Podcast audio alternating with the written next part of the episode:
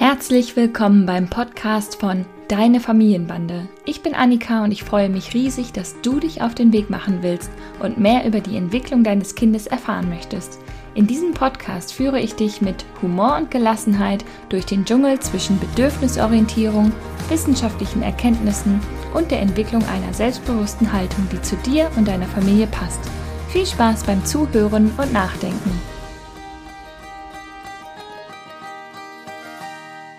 Hallo und herzlich willkommen zu einer neuen Folge des Deine Familienbande Podcasts. Die erste Folge im Jahr 2024 und die erste Folge seit unser Miniseelchen auf der Welt ist und die erste Folge seit wirklich langer, langer Zeit. Ich glaube, die letzte ging Anfang November online und äh, die hatte ich vorausgeplant. Und da wusste ich noch gar nicht, dass zum Zeitpunkt, wenn die Folge online geht, unser Miniserchen schon da sein wird. Ich dachte nämlich, äh, dass ich dann noch eine Folge machen kann, bis sie dann kommt, aber sie hatte es eiliger, als wir dachten.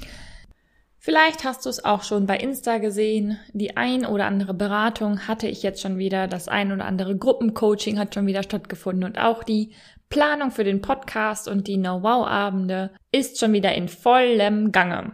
Doch, Moment mal, unser Miniseelchen ist erst drei Monate alt. Das heißt, es ist auch erstmal Zeit, um zurückzuschauen. Vielleicht interessiert es dich, wie ist es uns die letzten Wochen ergangen? Was waren Herausforderungen und was hat uns geholfen? Um so ein bisschen wieder reinzukommen, habe ich mir gedacht, ich erzähle euch einfach mal ein bisschen was davon, wie wir jetzt zu viert angekommen sind, wie es mir und uns emotional mit der Umstellung geht, welche Herausforderungen wir so hatten und haben und was uns denn eigentlich so geholfen hat. Meine erste Herausforderung war gerade hier, das Podcast-Mikro einzustellen. Irgendwie hat sich hier irgendwas gelöst, gelockert, keine Ahnung. Jetzt muss ich es die ganze Zeit so festhalten. Ich hoffe, es funktioniert trotzdem mit dem Ton. Aber ich bin mir sicher, wir werden das hinkriegen. Ich bin erstmal froh, dass ich endlich wieder vor Mikrofon äh, bin, denn mir hat es gefehlt, euch hier so im Zwei-Wochen-Rhythmus äh, rein zu quatschen und euch zu erzählen, was ihr so tun könnt, um es ein kleines bisschen leichter und gelassener mit euren Kindern zu haben und auch zu erzählen, womit wir immer mal wieder so zwischendurch kämpfen und ähm, ja, einfach mit euch, einfach mit euch an unseren Herausforderungen so zu arbeiten. Also, lasst uns mal gucken. Wie gesagt, die letzte Folge gab es Anfang November. Geboren ist äh, unser Miniserchen tatsächlich dann doch schon Ende Oktober. Wir hatten auch Ende Oktober Termin, aber sie kam dann doch äh, eine Woche eher, als wir dachten. Was ja total im Rahmen und total normal in Anführungszeichen ist. Äh, aber irgendwie hatte ich mich halt innerlich doch darauf eingestellt, dass ich noch eine Woche länger Zeit habe. Deshalb war ich dann doch relativ überrumpelt und hatte eigentlich in der Woche, wo sie dann schon da war, doch noch einiges auf dem Zettel, was ich noch so machen wollte. Ich wollte eigentlich schon noch ein paar Podcast-Folgen für euch vorplanen und so, dass es nicht so eine ganz so lange Pause entsteht. Aber das hat dann nicht mehr geklappt. Die Geburt verlief äh, tatsächlich ziemlich schnell und unkompliziert.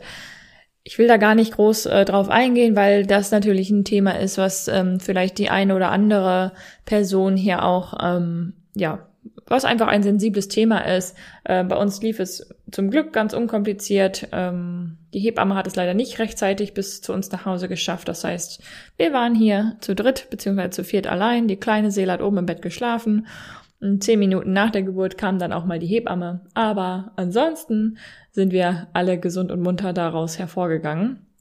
Äh, auch das tatsächlich, die Erfahrung selbst war sehr stärkend und verbindend für uns. Zum Glück keinerlei schlechte Erfahrungen äh, diesmal gemacht. So ganz grundsätzlich, äh, wenn ich so daran denke, wie es uns so zu viert geht, wie wir so zusammen angekommen sind, muss ich sagen, es ist ein stetes Auf und Ab.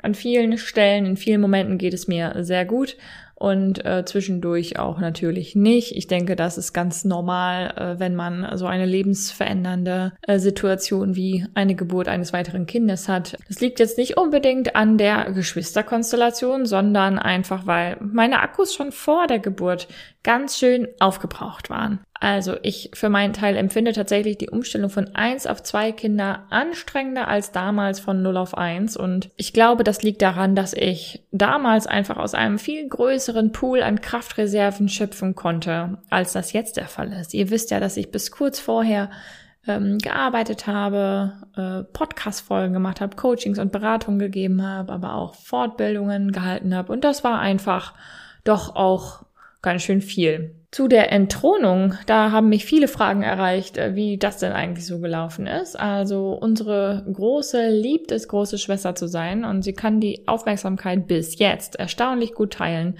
Natürlich liebt sie es weiterhin, wenn jemand, also ich, der Papa oder die Großeltern, eins zu eins Aufmerksamkeit nur für sie haben und das soll sie auch. Das finde ich eine riesige Ressource, dass sie sich da abholen kann, was sie so braucht.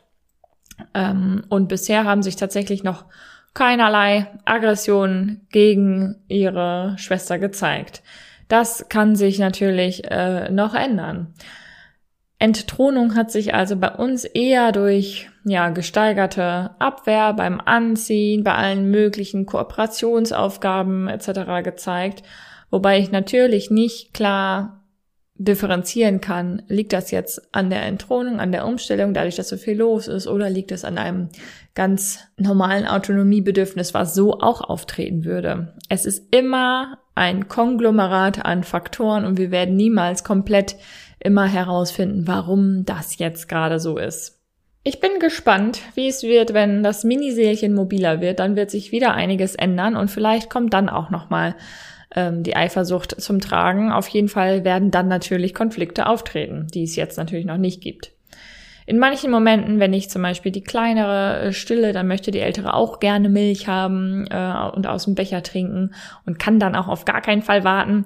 Das versuche ich äh, so oft es geht zu erfüllen, damit sie auch in diesen Momenten mitbekommt, du bist genauso wichtig. Denn in vielen, vielen anderen Momenten muss sie natürlich lernen, ihr Bedürfnis zurückzustellen. Und das gelingt ihr tatsächlich auch schon total gut. Daher versuche ich so oft es geht auch Ja zu ihrem Bedürfnis zu sagen, weil ich genau weiß, dass es oft genug die Situationen gibt, dass ich es gleich machen kann, dass ich jetzt nicht sagen muss oder warte kurz oder ähnliches sagen muss. Und da würde ich dir einfach mal den Impuls mitgeben, wenn ihr zu Hause auch gerade kämpft mit ja großer Abwehr, mangelndem Kooperations, äh, mangelnder Kooperationsbereitschaft, dass ihr einfach mal am Tag darauf achtet, wann sagt ihr denn so, ja gleich, später, jetzt nicht, Moment, ich komme gleich, etc. Das sind ganz normale Dinge.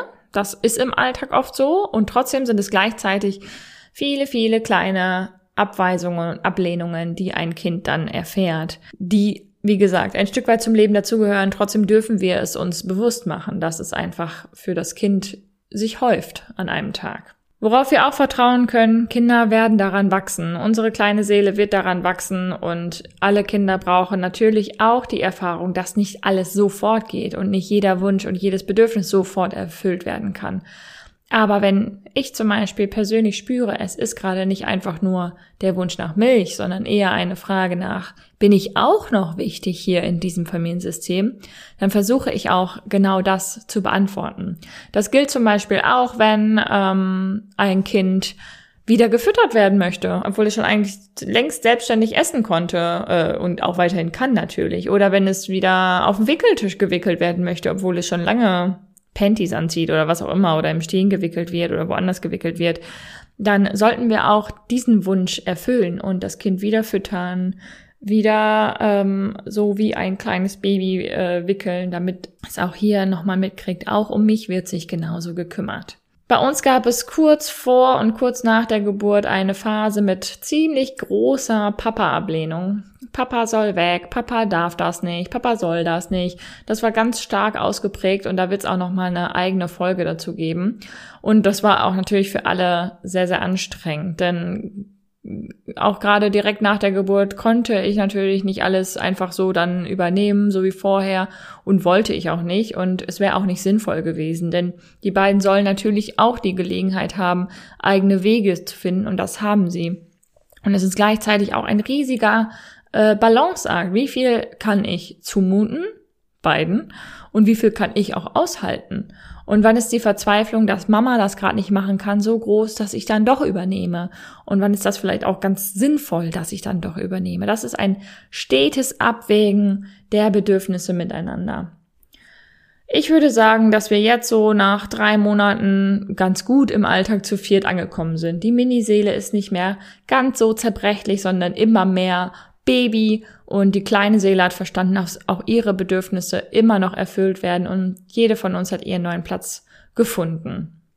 Vielleicht interessiert dich noch, was uns so geholfen hat. Also ganz am Anfang war es natürlich die Zeit miteinander. Also die ersten Wochen war der Papa zu Hause und auch jetzt arbeitet er noch hauptsächlich im Homeoffice und er hat zwei feste Nachmittage in der Woche mit den Kindern. Das ist mir einerseits wichtig, damit die auch unter sich die Bindung stärken können und natürlich auch damit ich anderen Dingen nachgehen kann, wie zum Beispiel Podcast, Beratungen etc. Einfach mal Sport machen, für mich sein, mich erholen, ähm, selbstbestimmt meine Zeit zu verbringen. Dann finde ich, äh, haben uns die Routinen am Anfang extrem geholfen. Also die ersten paar Tage war die kleine Seele zu Hause, weil eh Wochenende war und dann war sie aber auch sehr schnell wieder in der Kita, weil ihr die Routine da geholfen hat und weil sie dann einen Vormittag, also den Vormittag am Tag hatte, wo sie nur sie ist und nur für sich verantwortlich ist und ähm, wo es einfach genauso weiterging wie bisher. Oder? Und nachmittags zu Hause war dann ja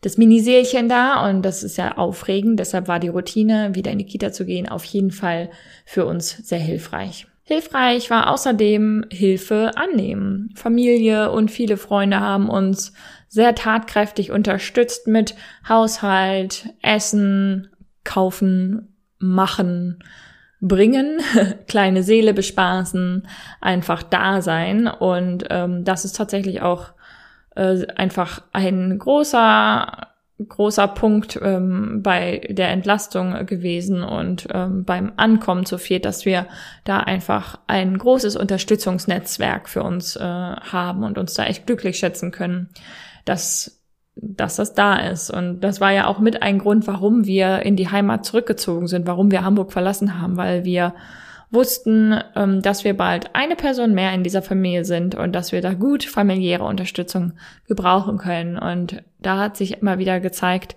dass diese Entscheidung für uns jetzt genau richtig war. Ein weiterer Punkt, der uns wirklich sehr geholfen hat, ähm, war, wir haben diesmal etwas früher versucht, einen Schnuller und die Flasche zusätzlich zum Stillen einzuführen. Das haben wir bei der kleinen Seele auch schon gemacht. Da hat sie auch schon relativ früh Flasche mit abgepumpter Milch ähm, bekommen, aber den Schnuller haben wir erst nach acht Wochen ungefähr versucht, äh, hin und wieder mal zu geben. Und da hat sie den schon komplett abgelehnt und einfach gar nicht genommen. Und ich hätte mir das in manchen Situationen aber sehr gewünscht, ihr einfach noch eine weitere Möglichkeit zur Regulation anzubieten. Bei allen Risiken, die mir rund um Schnuller bewusst sind und äh, die ich auch im Blick habe, finde ich es trotzdem auch eine große Entlastung und wäre auch damals schon für unsere Familie genau das Richtige gewesen. Leider hat sich die kleine Seele dagegen entschieden.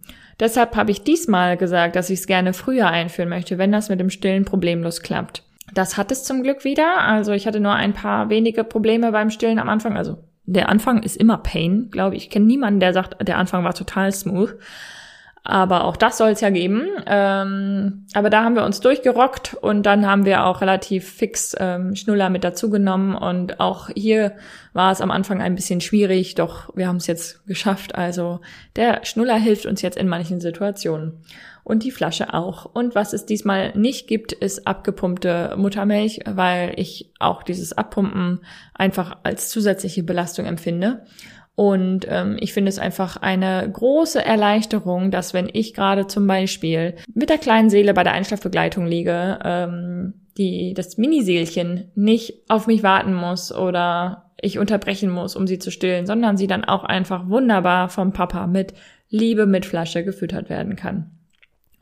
Das ist tatsächlich auch was, was ich versucht habe, ähm, am Anfang sehr konsequent äh, weiter durchzuziehen, das ins Bett bringen, in Schlafbegleiten, Einschlafbegleitung der kleinen Seele, ähm, weil das so am Tag auch unsere heilige Zeit äh, war. Wenn tagsüber viel der Papa mit der kleinen Seele äh, gemacht hat und ich mit dem Miniseelchen ähm, beschäftigt war, war zumindest abends äh, das in den Schlaf begleiten unser Ding. Und das hat, glaube ich, auch echt viel Sicherheit gegeben. Zum Schluss, nach diesem kleinen Einblick, nach diesem kleinen, sehr privaten Einblick in unser Leben zu viert, würde ich dir gerne nur noch ein paar wenige äh, Tipps mit auf den Weg geben. Ähm, achte gut auf dich, sei in Kontakt mit deinen Bedürfnissen. Finde ich selber übrigens gerade in so einer sensiblen äh, Zeit super anspruchsvoll und herausfordernd.